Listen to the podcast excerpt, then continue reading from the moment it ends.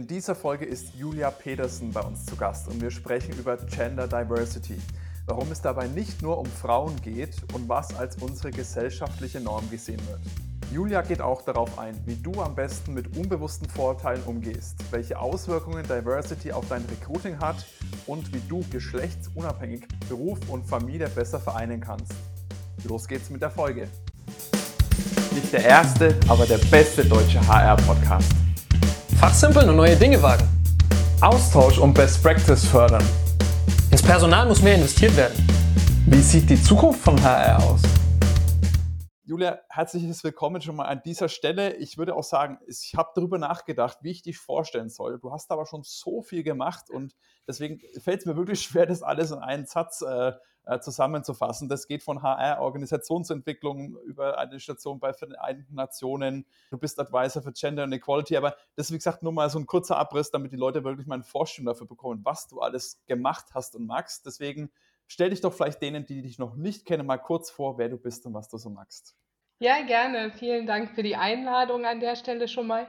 Ich, ähm, äh, also du hast eigentlich schon alles genannt, finde ich, was, was es wichtig ist zu sagen. Ich, man kann es zusammenfassend sagen, ich mache seit 14 Jahren ähm, strategisches HR und Organisationsentwicklung, habe das ähm, bisher in vier Ländern, meistens in internationalen Kontexten, aber auch schon im rein deutschen Kontext gemacht und ähm, hatte da in den letzten fünf, sechs Jahren ein klares Gender-Mandat das Thema Gender verfolgt mich allerdings schon seit meinem ersten Studium in Südafrika und war, für mich immer einfach ein Thema, was sowohl privat als auch beruflich äh, spannend war. Natürlich auch äh, zum Teil aus eigener Betroffenheit. Wobei ich da aber gleich äh, dazu sagen will, dass das Thema Gender eben kein reines also es wird häufig verwechselt mit, wenn, wenn jemand sagt, ich äh, studiere Gender, Wissenschaften oder wie auch immer das auf Deutsch heißt, wird das häufig verwechselt mit Frau. Also Gender und Frau wird äh, gleichbedeutend sozusagen verwendet und das stimmt natürlich nicht, weil ähm, erstens fehlen da dann noch die Männer und äh, zweitens fehlen da auch noch alle anderen, die sich als weder noch definieren. Absolut. Also das ist ein ganz wichtiger Punkt. Dass wir hatten uns ja, wir kennen uns ja auch schon ein Stück weit. Wir haben uns ja auch schon das ein oder andere Mal über dieses Thema abseits des Podcasts unterhalten. Deswegen ich schon gesagt habe, okay, jetzt müssen wir das unbedingt mal in eine Podcast-Folge machen, damit auch mehr Leute da äh, teilnehmen können, weil da ist wirklich, du hast da wirklich sehr, sehr gute Ansichten, sehr, sehr guten, ja, gutes Wissen, das du da einfach weitergeben kannst. Und was mir eben auch gefallen hat, dass man eben nicht sagt, das ist nur Frau, sondern dass das ja auch vielleicht auf den Mann äh, gewisse Auswirkungen hat. Julia, jetzt ist ja das Thema äh, Diversity aktuell im HR-Bereich schon ein, ein, ein ja, sehr präsent, präsentes Thema, würde ich mal sagen.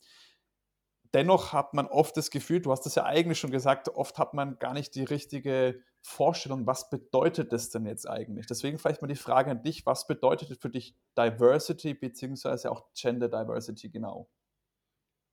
Ja, das ist eine gute Frage, äh, die vielen nicht klar zu sein scheint und die das auch äh, zum Teil sehr unterschiedlich definieren. Äh, Diversity heißt ja eigentlich übersetzt nur Vielfalt. Ähm, und ähm, Vielfalt würde dann heißen, wir, wir betrachten mal alles, was nicht schon immer als äh, in Anführungsstrichen Norm wahrgenommen worden ist. Und die Norm, die wir wahrnehmen, in unserer Gesellschaft, in der Struktur, auch in der rechtlichen Struktur. Ich habe ähm, nebenher noch internationales Recht studiert. Unsere Gesetzestexte basieren alle auf unseren frühesten Zivilisationen, in denen der Mann die Norm war, weil der Mann war gewertet als vollwertiger Bürger. Frauen, Sklaven und so weiter waren eben keine Bürger in dem Sinne, hatten deswegen keine Rechte. Ähm, und die Norm, mit der wir immer noch arbeiten, durch die Gesellschaft durch, in Gesetzestexten, in, auch in Policies und Prozessen in Unternehmen, ähm, bezieht sich immer noch zum großen Teil ganz unterbewusst, also das ist uns gar nicht klar, wir sind damit aufgewachsen, auf die Norm, die da heißt männlich, weiß, heterosexuell und gesund. Und alles, was von der Norm abweicht, also nicht männlich, weiblich oder anders definiert, ähm, nicht weiß, also zum Beispiel People of Color, nicht heterosexuell, also irgendeine andere sexuelle ähm, Orientierung oder eben nicht gesund im Sinne von mit Behinderung, gehört eben nicht zu dieser Normdefinition und sollte bei Vielfaltsprojekten berücksichtigt werden. Das heißt im Umkehrschluss automatisch auch, dass wir nicht in eine Organisation reingehen können und sagen können, komm, wir machen mal eine Umfrage, ob hier alle sich gesehen und gehört fühlen. Und dann sagt die Mehrheit, ja, ich fühle mich gesehen und gehört. Und dann sagen wir, ja, dann ist ja alles gut. Nee, der Punkt ist, der Punkt bei Vielfalt und Inklusion ist, dass du eben die anhörst, die sich nicht gehört fühlen. Und das ist im Zweifel eine Minderheit. Und das muss man sich äh, klar machen in, in der Organisationsentwicklung, in der HR-Arbeit, aber auch ganz generell im Privatleben. Also, dass diejenigen, die sich nicht gehört fühlen, eben genau die sind, die wir hören sollten. Definitiv, also da kann ich, kann ich nur absolut zustimmen. Jetzt hast du gerade einen Punkt angesprochen mit den Gesetzestexten. Mir geht das nämlich auch immer oft. Also ich bin jemand, mir ist es total egal, was für ein Geschlecht, Hautfarbe, Religion, Herkunft, was auch immer ein Mensch hat. Jetzt zum Beispiel, wenn ich jetzt an Gesetzestexte da denke, dann springt bei mir gleich der Funke über, okay, wie mache ich das denn? Formulierungen im Podcast, jetzt sind wir gerade schon dabei. Man versucht ja immer, alle gleich anzusprechen. Ich finde es aber auf der anderen Seite im Podcast oder wenn ich mal auf Social Media, da bin ich auch sehr aktiv, was schreibe, ich finde es manchmal echt unglaublich anstrengend, muss ich schon fast sagen, immer wieder zu sagen, Personalerinnen und Personaler. Immer wieder diese, diese Doppelung in jeden da in dem Sinn anzusprechen und finde, teilweise wirkt es auch dann schon wieder fast unnatürlich, wenn man bei jedem Mal das immer und immer wieder sagt. Deswegen würde mich da mal deine Meinung interessieren sollte man das wirklich versuchen, jedes Mal, ich sag mal, in einem Social Media Post immer alle äh, Geschlechtsformen da anzusprechen? Oder ist es dann okay, wenn man das einmal macht und dann danach mal mixt? Oder da würde ich mal gerne deine Meinung dazu hören. An der Stelle muss ich, ähm, muss ich, du merkst, dass ich grinse. Ich habe ähm, dieses Problem erst vor kurzem, also ich, mir war schon immer bewusst, dass Sprache ist Sprache hat eine unglaubliche Macht. Es ist total wichtig, dass wir genau überlegen, wie wir sprechen. Ich habe zum Beispiel eben gesagt, People of Color. Das ist eine Selbstzuschreibung der Menschen, die sich davon betroffen fühlen. Also es ist immer wichtig, darauf zu achten, wie geht es der Minderheit, die ich ansprechen will, mit meiner Ansprache. Fühlen die sich durch meine Ansprache angesprochen oder diskriminiert? Das ist, das ist schon mal, finde ich, grundsätzlich wichtig im Hinterkopf zu behalten. Wer könnte sich wann, wo, wie nicht angesprochen fühlen und ist mir das wichtig oder nicht? Das ist ja auch noch die Frage. Die, die Thematik ähm, gendergerechte Sprache im Deutschen ist mir erst vor kurzem, also vor zwei, drei Jahren, so deutlich vor Augen geführt worden, weil ich vorher nie im deutschen Kontext gearbeitet habe. Ich habe ausschließlich auf Englisch gearbeitet. Wir sprechen zu Hause Englisch.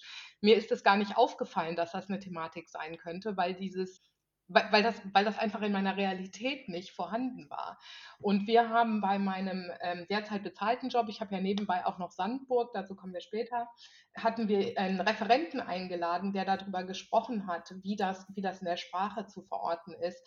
Und dass im Moment von allen in den Minderheits-, Gender-Minderheitsgruppen, also Frauen und alle die, die sich äh, nicht als das eine oder andere definieren, die Präferenz ist da das Gender-Sternchen, dass man ja auch sprechen kann als, äh, als ähm, Pause.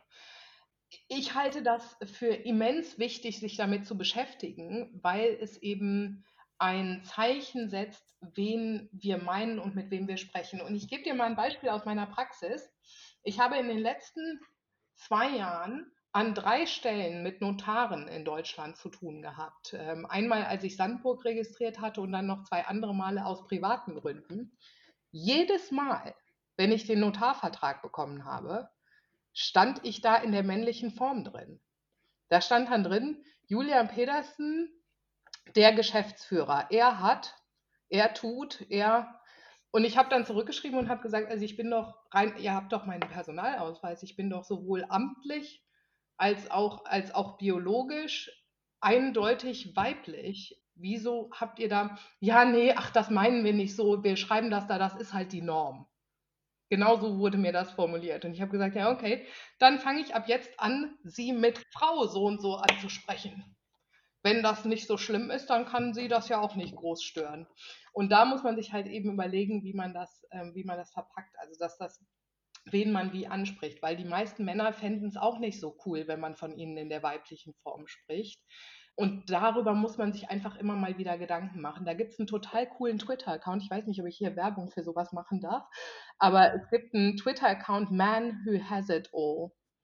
Den empfehle ich allen, dem mal zu folgen, weil die Personen, die Personen, ich weiß nicht, wer dahinter steckt, drehen solche Sachen ständig auf den Kopf. Die sagen dann so Sachen, die in den Medien über Frauen gesagt werden oder auch über LGBTIQ und drehen sie herum und münzen sie auf Männer. Und es klingt so absurd andersrum formuliert, dass man sich so richtig vor Augen führt, wie absurd das eigentlich ist, dass man nicht mitgedacht wird in der Sprache.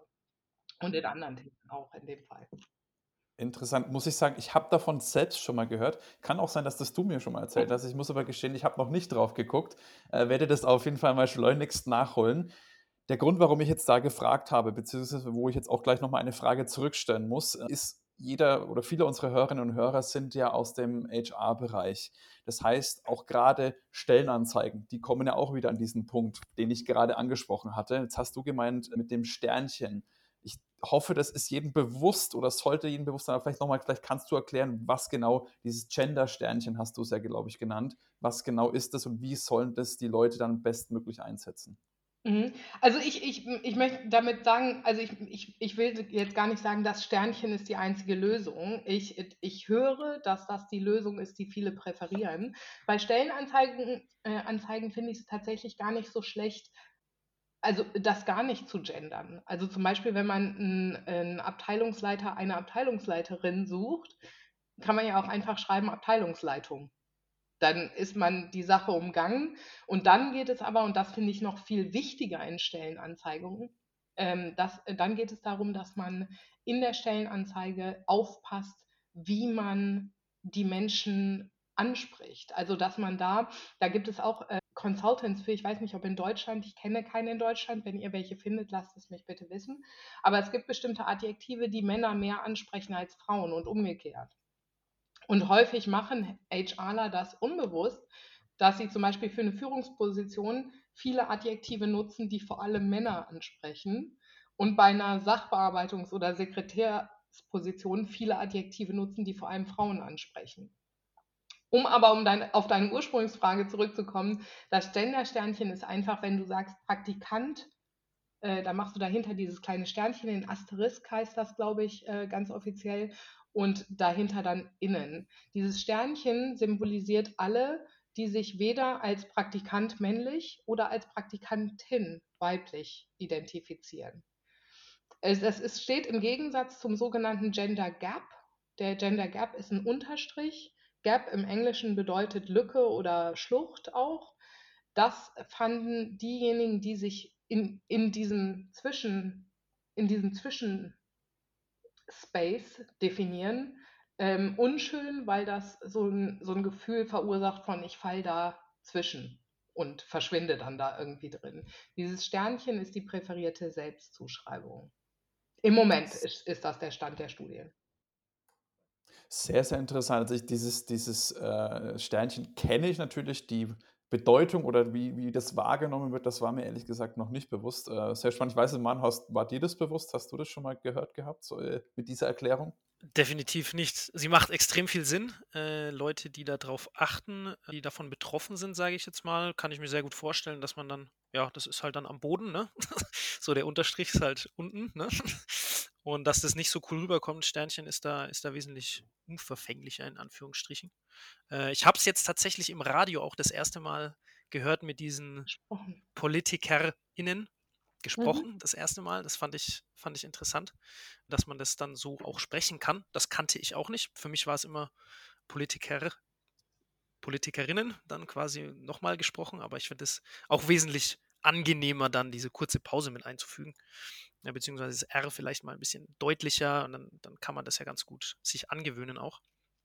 Deswegen, äh, nee, definitiv äh, wusste ich nicht, wie das wahrgenommen wird und dass man es auch sprechen kann. Also, das äh, fand ich beides sehr, sehr spannende Punkte. Eine Sache, die du gesagt hast vorhin, Domi, wo ich jetzt mal einsteigen möchte in die Unterhaltung. Du hast gesagt, mir ist egal, woher Leute kommen, welche Farbe sie haben und so weiter und so weiter. Ich muss sagen, ich gehe sogar noch einen Schritt weiter. Ich finde es cool, wenn Leute anders sind als ich, äh, weil das mir diese Vielfalt, ich mag Vielfalt. Ich mag äh, auch andere Sprachen zu sprechen, Englisch zu sprechen mal, Spanisch liebe ich, weißt du, Domi. Ich, ich liebe es, andere Sachen einfach mal zu machen, äh, andere Sachen auch zu sehen einfach. Äh, deswegen, ich finde das sogar äh, sehr, sehr cool. Und da wäre jetzt nämlich meine direkte Frage an dich. Äh, weil du gesagt hast, also viele im Unternehmen auch und so, man sollte darauf achten, auf die, äh, die, die nicht gehört werden oder die sich gefühlt nicht, also die gefühlt nicht gehört werden, was dann oft ja Minderheiten sind. Warum sollte man das tun? Ja, Du hast äh, mehrere total wichtige Punkte angesprochen. Nochmal ganz kurz äh, zurück zu dem äh, Gender-Sternchen und den Themen der LGBTIQ. Ähm, auch für eure Hörerinnen und Hörer, ähm, die Organisation 100% Mensch hatte diesen Referenten damals entsendet. Das lohnt sich wirklich. Da lernt man richtig viel. Das macht auch Spaß, äh, in der Organisation jemanden mal anzuhören und diese, diese Tiefe zu entdecken, die dahinter steht. Äh, äh, der Dominik hat gesagt, es ist mir egal, welche Hautfarbe jemand hat oder welches Geschlecht. Und äh, der Manu hat gesagt, ich liebe es. Warum sollte man das überhaupt thematisieren? Der Grund, warum man das thematisieren sollte, ist, weil wir, äh, also ihr noch mehr als ich, aber ich auch das Privileg habe, mir auszusuchen, ob ich mich mit den, diesen Themen beschäftigen möchte oder nicht. Ähm, da sind wir beim Thema zum Beispiel Critical Whiteness, da sind wir aber auch einfach bei dieser Machtposition. Ne? Je näher ich an der Norm dran bin, desto mehr kann mir das entweder egal sein oder ich kann das total spannend finden aber ich muss mich nicht damit beschäftigen, weil ich habe ja durch meine Normposition alle Privilegien vor mir, die mir aber selber überhaupt nicht bewusst sind. Mir ist gar nicht bewusst, dass ich diese Privilegien habe. Ich zum Beispiel, ich, ich versuche das immer, weil ich natürlich sehr viel in dem Gender-Thema arbeite und dann sage, okay, aber Männer sehen dieses Problem nicht, weil die nicht direkt betroffen sind. Die sehen nicht, ähm, wie auch das umgekehrte Problem, ihre eigene Rollenzuweisung damit zusammenhängt, dass ich in einer niedrigeren Machtposition sozusagen bin, einfach nur durch meine Geschlechtsteile. Und ich versuche mir das immer vor Augen zu führen, wenn man in der, in der Thematik Critical Whiteness ist, ist ja jetzt auch ein, ein, ein salonfähiges Thema geworden, Hashtag Black Lives Matter. Ähm, wie, wie, wie denkt man Critical Whiteness? Und ich, ähm, ich habe dazu mich sehr, sehr viel damit beschäftigt in den letzten Jahren und, und sehe da immer diese, diese diese Machtstrukturähnlichkeiten. Also ich muss mich nicht damit beschäftigen, dass ich weiß bin, weil das eigentlich egal ist, weil ich damit der Norm angehöre, es guckt mich keiner an, es greift mich niemand an, ich habe keine, ich werde nicht als, wenn ich schlecht tanze, dann sagt mich zwangsläufig einer, ja, das ist, weil die weiß ist. Die kann das nicht. Ähm, wenn eine schwarze Person gut tanzt, ist es häufig, ja, ja, die können das ja. Ne? Also diese Stereotypen, die habe ich gar nicht. Ich kann als Individuum wahrgenommen werden. Wenn ich eine andere Hautfarbe hätte, hätte ich, hätte ich das nicht zwangsläufig und müsste mich damit befassen. Und genauso ist es, ähm, ist es eben auch bei, in jeder Organisation, vor allem in Deutschland, sind die meisten Menschen relativ nah an der Norm oder, oder tun zumindest so bei der Arbeit. Ich weiß nicht, wie viele schwule Männer und lesbische Frauen ich kenne, bei denen keiner der Kolleginnen und Kollegen weiß, dass, äh, dass, sie nicht, dass sie nicht heterosexuell sind. Warum nicht? Weil sie so näher an der Norm dran sind und weil sie sich so weniger offen machen für irgendeine Diskriminierung irgendwelcher Art. Weil natürlich, wenn ich das Gefühl habe, ich, ähm, ich sage, dass ich lesbisch bin und ich habe das Gefühl, dadurch könnte meine, meine Beförderung gefährdet sein, dann sage ich das natürlich nicht aber dann kann ich ja nicht ich sein bei der Arbeit. Ich, ich kann ja nicht mein volles Ich, das gehört ja zu mir, meine sexuelle Orientierung. Und deswegen sollte man in Organisationen zuhören. Auch, also nicht nur, nicht nur aus reiner Menschenliebe, wie ich das propagieren würde, sondern auch einfach, weil das einem ganz andere Perspektiven eröffnet. Vor allem, wenn man Consumer Products in irgendeiner Form produziert die möchte man ja an möglichst viele Menschen verkaufen. Folglich sollte man möglichst vielen Menschen mit möglichst vielen Identitäten zuhören, was sie brauchen, was sie wollen, was sie, wofür sie Geld ausgeben. Und das äh, erreicht man damit, dass man allen zuhört, die man sowieso schon zur Verfügung hat, sozusagen in Anführungsstrichen in der Belegschaft. Das ist, äh, das ist nämlich genau das Thema. Also ich bin ja auch hier, ich bin ja quasi äh, die, die Norm schlechthin, weiß, männlich, äh, dann auch noch gesund, würde ich jetzt mal behaupten. Ich weiß zumindest nichts Gegenteiliges. Also ich bin so die ultimative Norm gerade.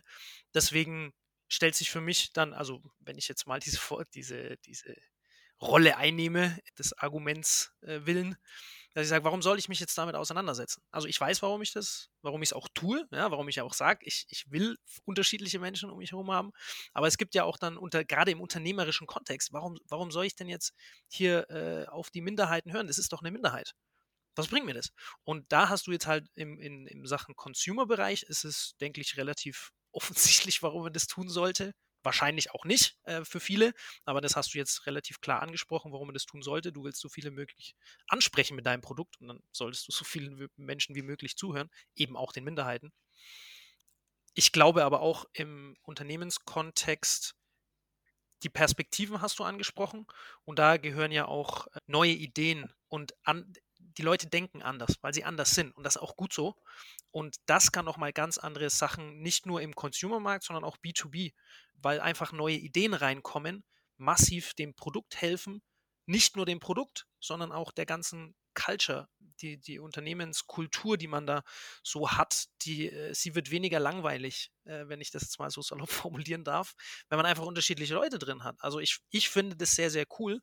Ähm, nur die, die Frage ist dann immer, warum sollte das irgendjemand tun, wenn er sich in dieser Machtposition, in dieser Norm äh, aufhält? Ja, weil er muss sich ja nicht damit beschäftigen, hast du ja schon gesagt. Er ist nicht in dieser Minderheit drin. Und das finde ich, hast du, hast du ganz gut gesagt mit diesen, mit diesen Consumer Products. Und ich sehe sogar noch, wie gesagt, noch einen Schritt weiter äh, auf menschlicher äh, Basis sowieso, äh, dass man das tun sollte, steht, glaube ich, außer Frage. Aber ich glaube auch, für sein eigenes Weiterkommen und für sein eigenes Wohlbefinden ist es super, wenn man andere Sachen auch sieht und hört und gesagt bekommt von anderen Leuten und nicht immer nur sich in dieser Blase, was ja auch gerade ein Thema ist, bewegt. Und dazu gehört halt diese Norm auch. Wenn du dich nur mit weißen, männlichen, gesunden Menschen umgibst, heterosexuell war der letzte Punkt, genau, dann, äh, ja, dann bist du halt auch wieder in einer Blase drin und aus der auszusteigen ist immer sehr, sehr gesund, wie ich finde. Julia, jetzt äh, haben wir auch schon ein paar Punkte angesprochen, dass man so, du hast es ja auch mit, den, mit dem Tanzen zwischen der einen oder anderen Person äh, verglichen. Es gibt ja auch so gewisse ja, Stereotypen, Vorurteile. Man ist so, so eine gewisse Voreingenommenheit. Dieser, in Englisch heißt ja Unconscious Bias. Wie siehst denn du das Thema? Kann man das überhaupt abschalten? Sollte man das auch versuchen, sich auszuprügeln, sage ich jetzt mal ganz salopp gesagt, oder wie stehst du dazu? Also Unconscious Bias kann man nicht abschalten. Unconscious Bias ist eine lebenswichtige menschliche ähm, Funktion, die dazu gedient hat vor Urzeiten, dass wir nicht lang nachgedacht haben, ob diese Schlange jetzt giftig sein könnte oder nicht, sondern vorsichtshalber lieber mal weggerannt sind. Das heißt, Unconscious Bias ist so eine Art Schubladendenken, was wir uns in, durch unser Leben aneignen, um schnell Entscheidungen treffen zu können. Wenn wir das nicht hätten, würden wir jeden Tag vor völliger Verzweiflung wahrscheinlich nicht weiterkommen als vom Bett zur Kaffeemaschine, weil wir so viele Entscheidungen treffen müssten, die wir tatsächlich in unserem Leben nicht mehr aktiv treffen. Das sind einfach Automatismen. Und ähm, bei Unconscious Bias ist eben deswegen äh, die Schwierigkeit groß, äh, vor allem im Bereich, unser aller Lieblingsbereich Recruitment ist die Schwierigkeit deswegen groß, weil man ganz schnell jemanden, der reinkommt, also einen Bewerber, eine Bewerben, einen Bewerbenden, ganz schnell in eine Schublade einordnet. Und zwar in mag ich oder mag ich nicht. Die Gründe für mag ich oder mag ich nicht haben nichts mit der Person zu tun, sondern mit unserem internen in, äh, automatischen Entscheidungsprozess. Es gibt Leute, bei denen wir, von denen wir einfach glauben, die können irgendwas oder können irgendwas nicht. Also wenn man jetzt beim Thema Gender bleibt, äh, denken wir häufig Frauen, und zwar nicht nur Männer, sondern Männer und Frauen denken häufig, nee, Frauen sind für Führungspositionen nicht geeignet. Das ist ein automatischer Prozess, der ist uns nicht bewusst. Da denkt man sich jetzt, okay, das sind ja schlechte Nachrichten für die Rekrutierung und die Frauen in den Führungspositionen. Aber was man tatsächlich machen kann, ist, man kann sich der Tatsache, dass das abläuft in einem selber, kann man sich bewusst werden und man kann sich selber beobachten. Und da sollte man, also ich finde, als HRler sollte man wissen, dass es Unconscious Bias gibt und man sollte wissen, was die eigenen unbewussten Vorurteile, so kann man es, glaube ich, übersetzen, eben sind. Und wie man das machen kann, also ich finde, ein ganz super Anfang ist, dass Harvard, äh, also äh, die US-Universität Harvard Implicit Bias äh, Projekt. Das ist online, da kann man einfach auf Google eingeben Implicit Bias und sich das anschauen. Und das ist so ein ganz einfacher Test, wo man einfach nur ganz schnell auf Tasten auf dem Laptop, also kann man vom Laptop aus machen, dauert zehn Minuten pro Thema. Also zum Beispiel, wie reagiere ich auf schwarze Menschen versus weiße Menschen? Wie reagiere ich auf Männer versus Frauen? Wie reagiere ich auf dicke Menschen? Wie reagiere ich auf behinderte Menschen? Und wenn man das weiß, dann fängt man an, sich zu beobachten, dann fängt man an zu hinterfragen, woher kam das jetzt, dass ich diese Person mochte oder nicht. Und man sollte sich im Recruitment, und da werde ich, da kriege ich häufig sehr, sehr viel Gegenwind, weil jeder sagt mir, nee, aber ich muss ja die Person auch mögen, mit der ich zusammenarbeite ja, will ich jetzt gar nicht unbedingt gegensprechen, aber vorrangig ist doch, ob diese Person den Job machen kann oder nicht, so wie du den gerne gemacht hättest. Und vorrangig ist ja nicht, dass das dein bester Freund oder deine beste Freundin werden muss. Das ist natürlich schön, wenn man sich mit den Leuten versteht, aber ich habe schon mehr als einmal Leute eingestellt, die ich eigentlich nicht mochte, persönlich, äh, im Vorstellungsgespräch, die aber einen 1A-Job geliefert haben und mit denen ich tatsächlich gut konnte, weil einfach die Zusammenarbeit so gut lief. Die hätte ich mir aber vorher nicht ausgesucht. Einfach so. Man muss ja nicht mit jedem, mit dem man arbeitet, gleich Best Friends äh, sein oder werden. Da stimme ich dir absolut zu. Jetzt ein Punkt, der mir noch ganz, ganz wichtig ist, weil ich ja auch weiß, was es ist. Du hast es schon ein und zwei oder, ein oder zweimal angeteasert in dieser Folge, Sandburg. Jetzt musst du schon mal erzählen, den Hör die Hörer sind bestimmt gespannt, was ist denn das jetzt genau? Was ist Sandburg und warum magst du das?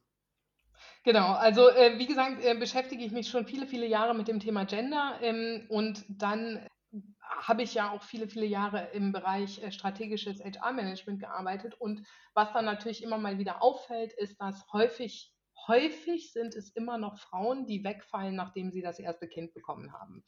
Dann war es so, dass ich, während ich noch bei den Vereinten Nationen arbeitete, also noch eine Weile her, dass ich schwanger wurde und ein Kind bekam und dann feststellte, warum diese, also vorher war das für mich ein berufliches Problem. Wir verlieren Talent, weil irgendwie hat das was mit diesem Kind zu tun und es ist immer weibliches Talent.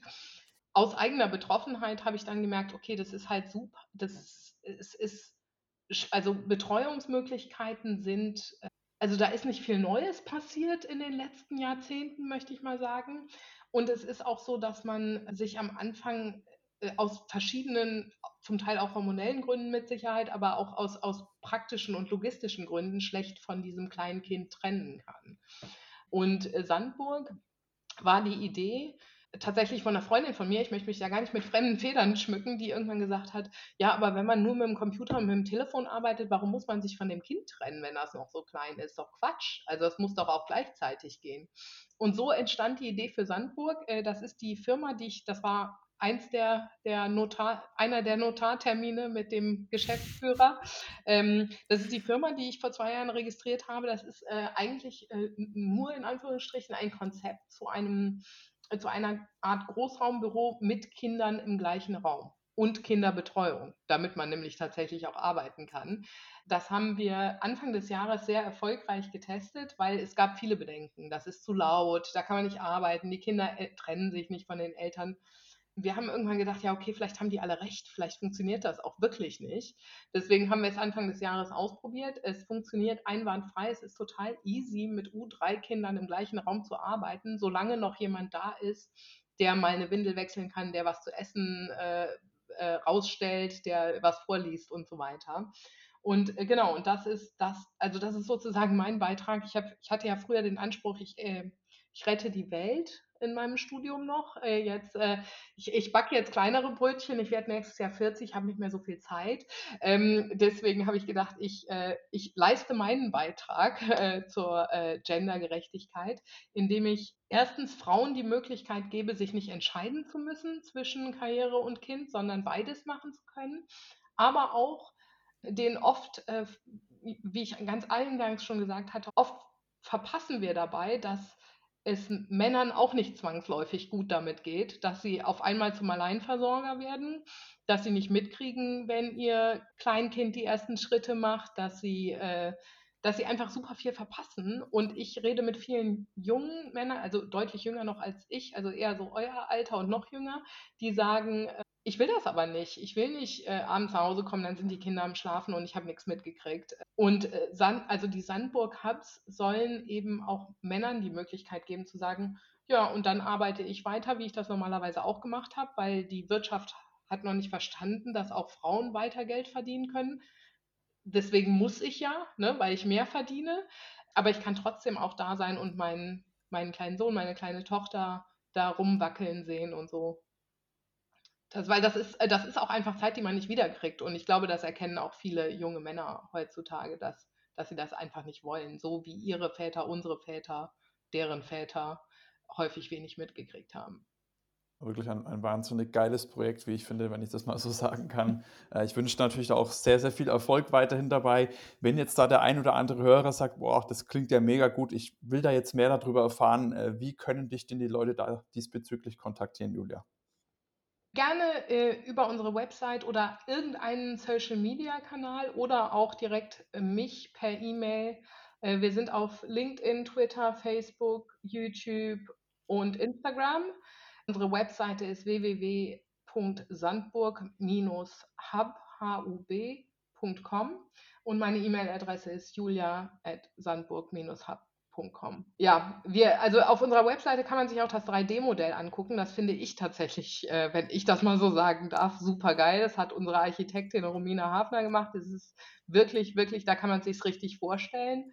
Und genau, und wir starten nächstes Jahr eine Crowdfunding-Campaign. Also wenn irgendjemand von den ZuhörerInnen ähm, das mitbekommt, freuen wir uns natürlich, wenn ihr das weiter teilt.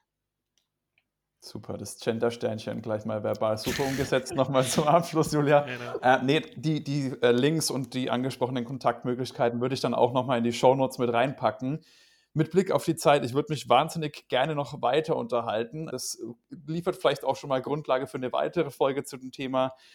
Das machen wir entweder, wie gesagt, mal außerhalb des Podcasts oder wenn ihr Hörer sagt, hey, wir wollen auch mehr davon hören, dann könnt ihr das in dem Sinn unterstützen, indem ihr einfach diese Folge mal teilt. Dann sehen wir auch, es sind mehr Hörer bei dieser Folge mit dabei. Dann ist das ein Signal an uns, okay, hier müssen wir nochmal nachlegen und abonniert auch gerne den Podcast, dann verpasst ihr auch die nächste Folge nicht.